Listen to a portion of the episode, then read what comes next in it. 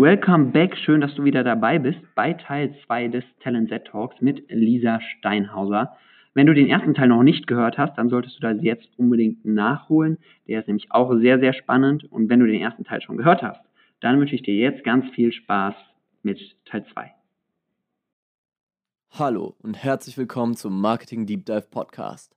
Hier erfährst du Tipps, Tricks, News und Strategien von erfolgreichen praxiserfahrenen Marketern und Brandexperten, die dein Marketing und Branding auf das nächste Level heben. Wir begrüßen unseren Host Sven Öchler. Genau, also ähm, da fände ich das eigentlich total cool, daher, dass es jetzt heutzutage auch so viele Möglichkeiten gibt, ähm, im Prinzip sich die Grundbildung online zu beschaffen irgendwo. Also gerade, ich sage jetzt mal, das Simple Club zum Beispiel, ja. äh, da verstehe man viele Grundlagen noch meiner Meinung nach viel besser, als wenn der ja. Lehrer das da ein paar Strichen an der Tafel erklärt. Also da guckst du dir so ein 7 Minuten oder 5 Minuten Video an äh, und hast da eine ganze Doppelstunde verstanden. Mhm. Ähm, und deswegen glaube ich, dass es äh, viel effektiver wäre irgendwo, wenn ähm, man im Prinzip das irgendwie so regeln würde, dass man, äh, dass die Schüler sich irgendwie die, die, diese Grundbildung ähm, von einem Thema, also um das mal zu verstehen, ähm, online vielleicht über zum Beispiel Lernvideos aneignen können und die Lehrkraft ihre Zeit dann dazu nutzt, ähm, so Project-Based Learning zum Beispiel zu machen, mhm. weil man dadurch die einzelnen Themen dann äh, mit anderen Themenbereichen verknüpft äh, und es dann nochmal viel, viel besser äh, versteht und dann auch äh, in der Anwendung ähm, besser oder auch weiß, äh, wieso mhm. das jetzt wichtig ist, was zu wissen. Und ähm, ich denke, dass gerade so Projekte, äh, dass man da dann eben noch selbst ganz viel dazulernen kann und mhm. das dem Schüler als Einzelnen viel mehr bringt, viel mehr Spaß macht äh, und eben die Schüler dann auch mehr motiviert, wenn dann später irgendwie ein Projekt dabei rauskommt. Mhm. Sehr, sehr gut, sehr, sehr guter Ansatz. Äh, Fände ich mega cool. Ist die Frage, muss man dann auch den, den Job des Lehrers umdenken und auch die Ausbildung des Lehrers wahrscheinlich komplett umdenken? Total, ja, ähm, und das sind dann halt super viele Baustellen und es ist alles viel zu viel und äh, das schafft man gar nicht und deswegen wird es wahrscheinlich nicht gemacht. Ähm, aber auch der Punkt, den du, den du angesprochen hattest, Simple Club oder auch äh, Rubin mit Skills for School, diese ganzen Apps und Ausbildungsprogramme, die kommen ja nicht ohne Grund auf den Markt. Ja, genau. Und wa warum ist das Land oder die Länder oder der Bund, warum sind die so starr und begreifen das nicht und äh, ja, überdenken das Ganze mal? Oder hast du das Gefühl, dass das stattfindet und nur noch sieben Jahre dauert? Ähm, also, wo ich eben gerade diese äh, Digitalisierung in der Bildung äh, viel mitbekommen, ist äh, mhm. tatsächlich meine Tante, äh, die arbeitet in Oldenburg an der Universität und mhm. hat so ein, ähm, also die ist im Prinzip für die Lehrerausbildung äh, mhm. zuständig oder wie die in Zukunft eben gestaltet wird. Und äh, da bekommt man eigentlich ganz interessante Sachen mit. Also sie hat sich auch mit vielen äh, anderen Universitäten aus dem Ausland äh, eben verständigt und wie die das eben regeln, auch Digitalisierung äh, in der Bildung.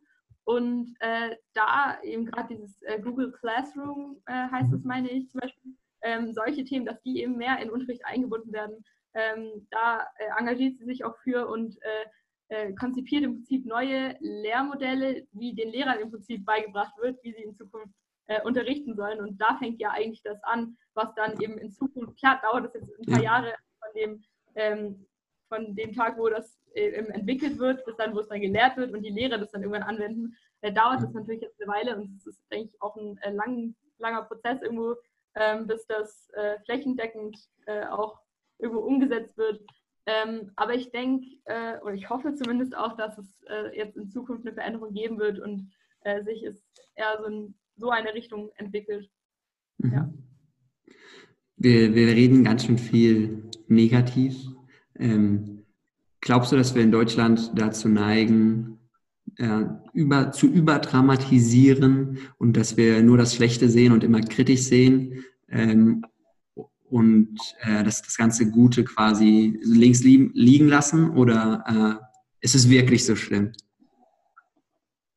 Ähm, ich denke, jetzt, also ich denke, man muss auch irgendwo gucken, in Zukunft, wie können wir im äh, weltweiten Vergleich mithalten. Also ja. wenn man jetzt schon guckt, äh, zum Beispiel, dass äh, ich weiß nicht, China jetzt schon an 6G äh, arbeitet und wir jetzt irgendwie noch mit unserem 5G total am struggeln sind, äh, dann äh, muss man, denke ich, auch darauf achten, dass wir jetzt, äh, wenn im Vergleich zu anderen Ländern, also ich, in vielen Themen Ähm, und die denken immer, ja, Deutschland ist irgendwo ganz vorne, äh, ist Deutschland mittlerweile eher so ein, ein Mittelmaß. Und ich denke, wenn man eben dieses anstrebt, dass man auch für zum Beispiel ähm, Arbeit, äh, qualifizierte Arbeitnehmer aus dem Ausland anzuwerben, zum Beispiel, dass man da attraktiver werden möchte oder so, ähm, dann muss man da auch wirklich was für tun. Dann muss man kritisch sein und kritisch denken, um äh, auch wirklich Veränderungsvorschläge ähm, zu bekommen und die dann auch umzusetzen. Also klar kann ich auch sagen, das ist alles halt zu schlimm, wir lassen jetzt einfach mal alles so, wie es ist, äh, wird schon nichts passieren, aber ich denke, auf Dauer wird man dann abgehängt. Ja, sehe ich genauso. Ähm, ohne da jetzt äh, meine politische Meinung reinzubringen, ähm, glaubst du, dass das auch was mit dem mit der Regierungsform oder der Staatsform Demokratie zu tun hat? Ähm, ich denke, dass, also ich, ich Wenn du es jetzt gerade mit China vergleichst und die Geschwindigkeit, die in China herrscht, ich, genau, ja. ich glaube, das ist überhaupt nicht, dass ich das befürworte. Ne? Äh, ich bin nur der Meinung, dass in China so ein Speed herrscht, weil da halt eine Person oder eine kleine Gruppe an Personen an der Spitze sitzt, die sagt, wir machen das jetzt so. Ja, das ist ja auch so, klar. Also ich, ich also es ist auch nicht, dass es jetzt ähm, nur gut ist, dieses äh, 6G-Netz so auszubauen, ähm, weil auch äh, gerade in also fürs Klima äh, ist es jetzt auch nicht wirklich zum Beispiel. Also es gibt immer ganz viele Aspekte, die man da beachten muss, äh, wenn man über solche Themen spricht auch.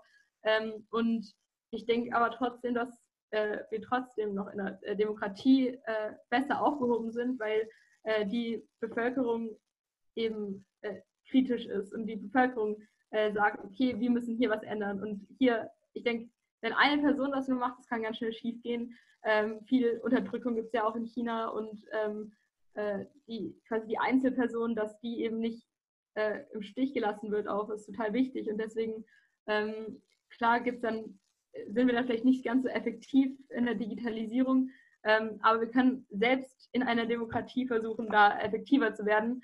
Ähm, aber es ist eben die Bevölkerung da, die dann eben im Prinzip das Zepter irgendwo noch in der Hand hat und ähm, so ein bisschen die Richtung zumindest bestimmt. Mhm.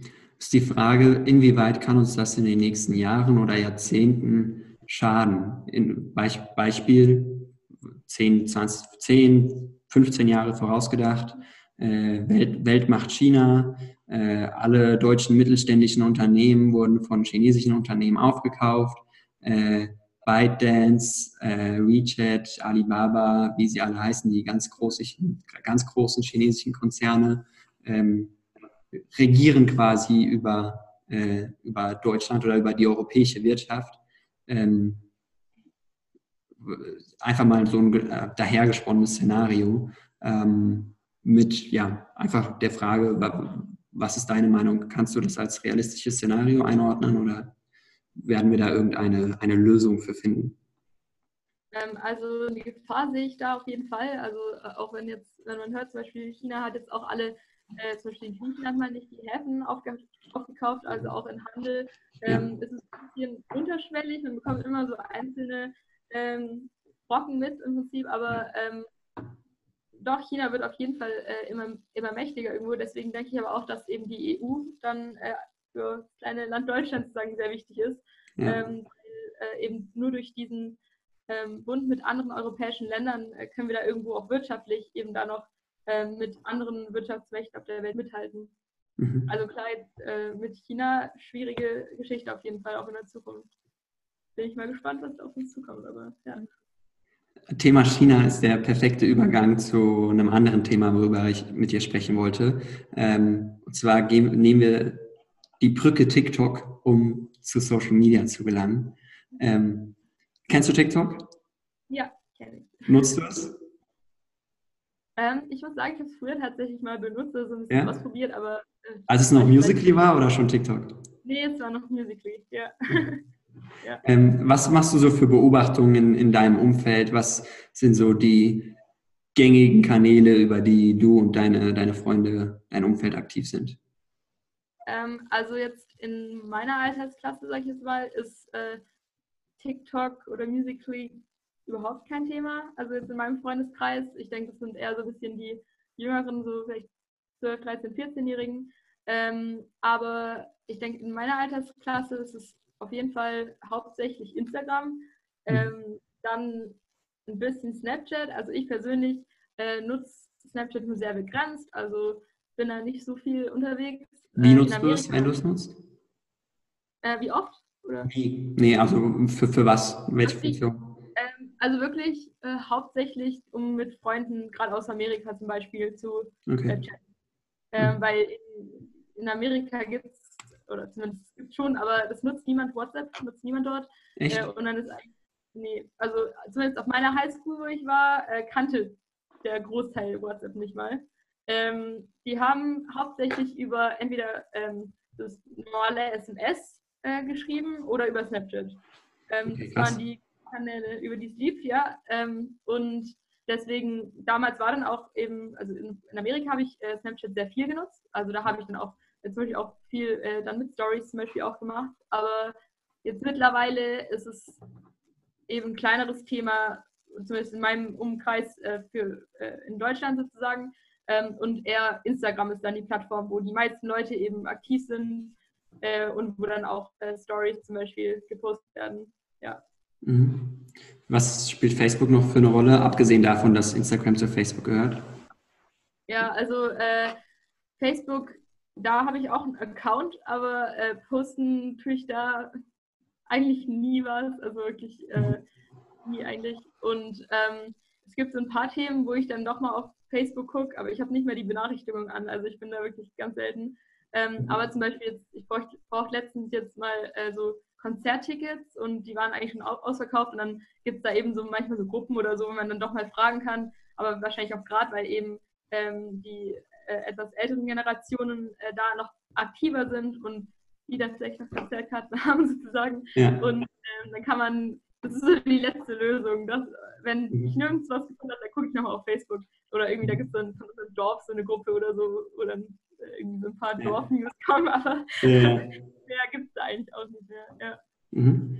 Und Instagram ist das nur ein Tool, um selbst Content zu publishen, beziehungsweise den Content anderer Leute anzusehen, oder ist es auch wirklich ein relevanter Mess Messaging-Kanal? Ja, ist auch ähm, für Messaging auf jeden Fall äh, gut. Also ich will es auch nicht jeder Person meine Nummer zum Beispiel geben, aber mhm. äh, dann sage ich eher mal, okay, du, äh, so heiße ich auf Instagram, dann ähm, schreib mir doch da mal dann okay. zum Beispiel. Ähm, oder auch, äh, wenn man eben dann Leute über Instagram kennenlernt, ähm, dass man dann eben darüber erstmal äh, kommunizieren kann. Oder, mhm. also ich denke, so gruppenmäßig oder so, da gibt es ein paar Sachen von Freunden, wo man sich mal so Memes hin und her schickt, aber okay. ähm, dann ist da doch eher WhatsApp ähm, überwiegend, aber äh, für sozusagen Einzelpersonen, mit denen man jetzt nicht ganz so eng befreundet ist, aber trotzdem kommunizieren möchte, ist, denke ich, Instagram ganz gut. Mhm. In, in welche Richtung siehst du das ganze Thema Social Media oder generell digitale Medien äh, sich hinentwickeln? Ähm, wie sie sich weiterentwickeln? Jetzt, ja. ähm, also ich denke, es in vielen, also gerade auf Instagram, äh, dafür kann ich sprechen, dass es da eben äh, diese Werbung äh, sehr stark zunimmt. Also auch ähm, finde ich es sehr interessant, äh, wie dann die meisten Firmen auch über zum Beispiel Influencer oder eben einzelne äh, Einzelpersonen, Einzelaccounts äh, werben. Ähm, und früher war es ja hauptsächlich so, dass die Unternehmen wirklich ähm, große äh, Kanäle angeschrieben haben mit, ich weiß nicht, eine Million Followern oder so. Und mittlerweile ist es aber viel so, habe ich festgestellt, äh, dass auch kleinere Kanäle ähm, über wahrscheinlich Verteiler angesprochen werden, ähm, dass die äh, werben, weil das im Prinzip ja dann auch das im Prinzip oder meistens Leute, die nicht so viele Follower haben, das meistens die engeren Freunde sind und äh, da ein größeres, größeres Vertrauen herrscht. Das heißt, wenn dann da eine Person eine bestimmte Sache postet, ähm, dass dann vielleicht auch eher von deren Follower angenommen werden. Also das finde ich auch ein ganz interessantes äh, Werbeprinzip irgendwo. Ähm, aber genau, das war so eine äh, auf jeden Fall eine Feststellung, die ich in letzter Zeit gemacht habe. Mhm. Ja, stimmt auf jeden Fall. Also es ist halt so die, die Digitalisierung, die Skalierung der Mund-zu-Mund-Propaganda quasi. Ne?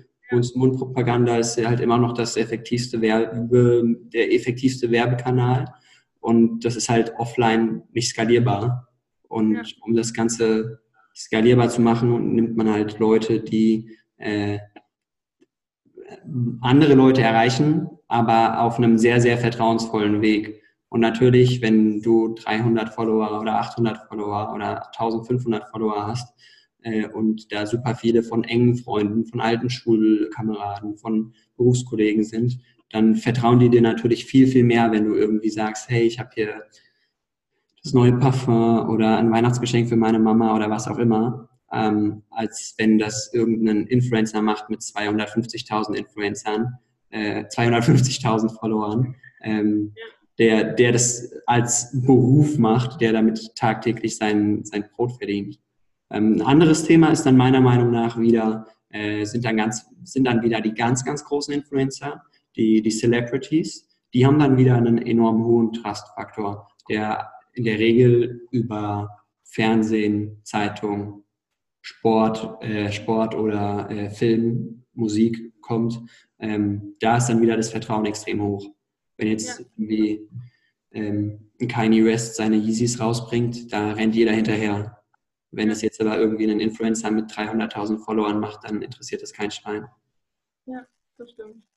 Du, ähm, du hast selbst geschrieben in, ähm, in, im Gen Z EO Magazin, dass du auch Interesse hast, nach, der, nach deiner Schulzeit ein eigenes Startup zu gründen, richtig?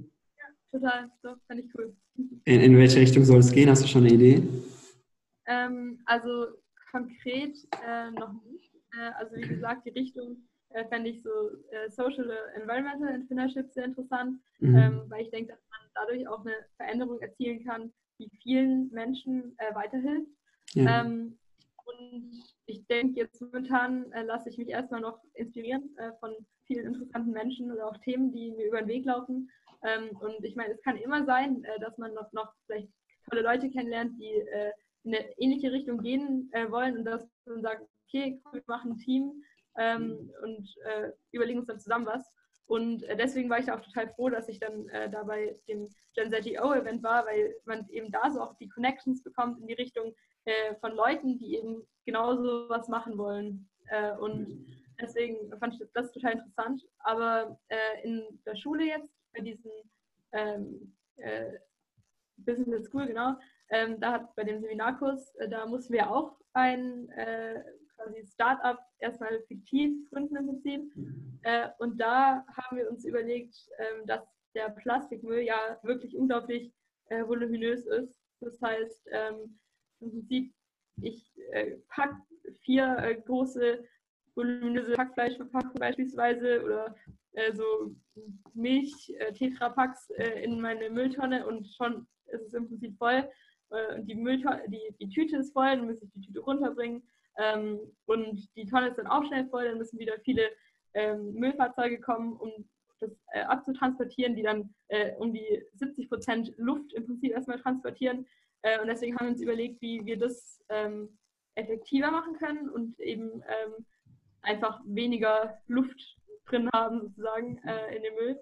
Ähm, und daher, dass es in Mülltonnen äh, verboten ist, diese, den Müll zu pressen, haben wir uns dann überlegt, dass es eigentlich schon ähm, in der Küche oder im Haus, in dem Hausmülleimer sozusagen stattfinden sollte. Ähm, und da haben wir uns überlegt, dass es da einen äh, universell äh, verstellbaren Aufsatz für den Mülleimer geben sollte, ähm, der im Prinzip mit Weizen die äh, voluminösen Plastikverpackungen so komprimiert, ähm, dass dann wesentlich mehr äh, in die einzelnen Tüten reinpasst und dass im Endeffekt dann auch äh, weniger Müllfahrzeuge im Prinzip ja, äh, den Müll abholen müssen. Den Weizen? Den, nee, den Müll. Den, also das Weizen? Ein, hast du nicht gesagt, mit, mit, dass mit Weizen der Müll kommt? Weizen, sorry, nein, ein Weizen. Also, ah, mit so. Weizen. ja, okay. Ich genau, das ist Doch, ja. kein Weizen. ja, sehr, sehr coole Idee. Ähm, macht auf jeden Fall Sinn. Ähm, habt ihr das nachverfolgt? Ähm, also wir haben es bisher eben nur in, innerhalb des Wettbewerbs ähm, konzipiert. Wir hatten dann auch ein, mit einem 3D-Drucker schon mal so eine mhm. äh, Mini-Version davon drucken lassen, mhm. äh, was schon ziemlich cool war. Aber äh, leider, also jetzt auch gerade dadurch, dass es in einer Zeit war, wo wir auch sehr viel Klausurenstress hatten mhm. und jetzt auch mit dem Abi und so weiter, ähm, haben wir das leider nicht weiter verfolgen können. Aber ähm, ich finde es eigentlich ganz interessant. Ich muss mal gucken, ob meine äh, Teammitglieder da auch Lust drauf haben. Ist ja, ja auch so eine Sache. Ähm, ja. Genau, aber ich fände es ganz cool, mal bei zum Beispiel Startup-Teams ähm, mal in Zukunft vielleicht mitzumachen äh, mhm. und das dann eben so weiter zu verfolgen. Mhm. Ähm, ja, weil ich eigentlich auch eine ganz coole Sache finde. Äh, finde ich eine sehr, sehr spannende Idee. Also hat auf jeden Fall einen sehr, sehr großen Impact, denke ich. Ich glaube, dass es, ein, also für die Müllautos hat es wahrscheinlich einen nicht ganz so großen Impact, weil die ja im Müllauto den Müll äh, dann auch pressen und äh, deswegen ja da auch sehr, sehr viel reinpasst. Aber dass man äh, erstens, was immer ein wichtiges Thema für gute Produkte ist, ist das Thema Bequemlichkeit. Und das kannst du dem Endkonsumenten halt so verkaufen, dass du nicht mehr so oft den Müll runterbringen musst, weil in eine Tüte halt äh, deutlich mehr Müll reinpasst. Und zweitens kommt das Thema ökologische Nachhaltigkeit halt dann darüber, dass äh, man weniger Tüten verbraucht. Weil das, das ist halt auch, das ist ja wirklich ein großes Problem, dass man Müll in Tüten packt, aus Plastik sind und ja. dann noch mehr Müll äh, macht äh, und der eigentlich total, totaler Bullshit. Ähm, deswegen finde ich eine sehr, sehr geile Idee. Also wenn, wenn ich da ein bisschen Einfluss auf dich haben darf, äh, verfolgt das auf jeden Fall nach. Sehr nett, Dankeschön. Doch, ähm, würde ich schon festhalten, ja. Was ist so dein, dein Long-Term-Vision? Hast du noch irgendwas auf deiner Bucketlist, äh, was du nach dem Abi und dann in den nächsten Jahren äh, machen willst? Hast du vor zu studieren oder was ist dein Plan? Ähm, also momentan ist der Plan, also ich werde jetzt nicht direkt nach dem Abi anfangen zu studieren, sondern so ein Gap Year machen.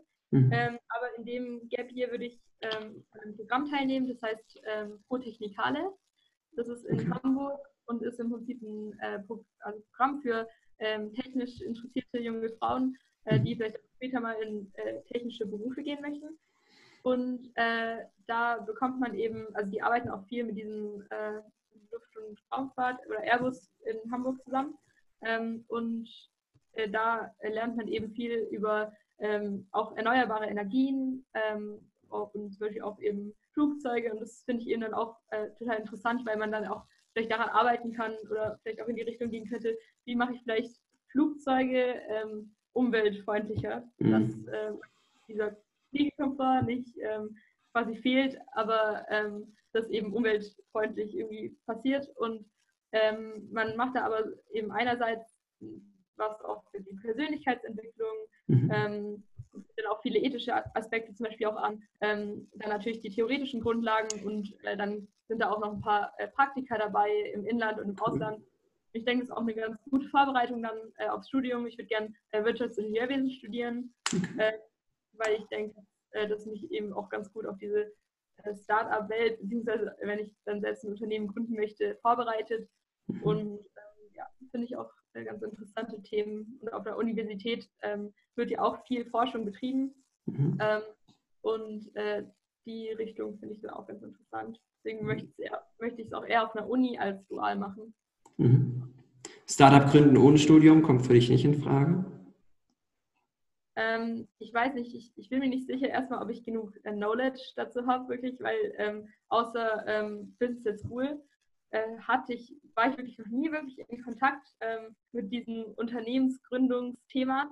Ähm, ist wirklich hauptsächlich dadurch gekommen. Ähm, ich wollte schon immer irgendwie, als ich klein war, so Erfinderin werden oder so. Also geht schon irgendwie ein bisschen in die Richtung. Aber ähm, ich denke auch, dass man auf der Uni dann vielleicht noch andere Leute kennenlernt, die da motiviert werden, äh, vielleicht zusammen was auf die Beine zu stellen.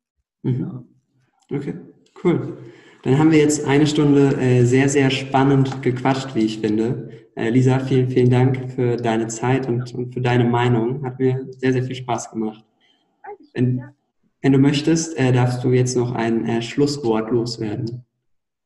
Also äh, ich möchte jetzt auch alle Zuhörer vielleicht noch motivieren, dass äh, ihr einfach macht, worauf ihr Bock habt und keine Angst habt, vielleicht auch mal und äh, wenn ihr eine Idee habt, die auch umzusetzen und ähm, wenn ihr eine Vision habt äh, und was verändern wollt, äh, dass euch eben die Angst vorm Scheitern nicht äh, total davon abbringt, sondern dass man einfach auch ein bisschen Mut hat und ähm, sich auf die Suche nach anderen Leuten vielleicht noch macht, die auch Bock drauf haben und ja, dass man einfach nicht gebremst wird, sondern durchstartet. Und ähm, ja, Impact äh, hat auf die Welt. Genau. Sehr cool. Vielen Dank, Lisa. Vielen Dank für deine Zeit und äh, natürlich bei euch vielen Dank äh, fürs Zuhören. Das war eine weitere Folge des Marketing Deep Dive Podcast. Jetzt ist es an der Zeit, deine neuen Learnings in die Tat umzusetzen. Teile diese Folge mit deinem Team und Bekannten, wenn du möchtest, dass sie immer das neueste Marketingwissen erhalten. Wir freuen uns, wenn wir dich beim nächsten Mal wieder begrüßen dürfen.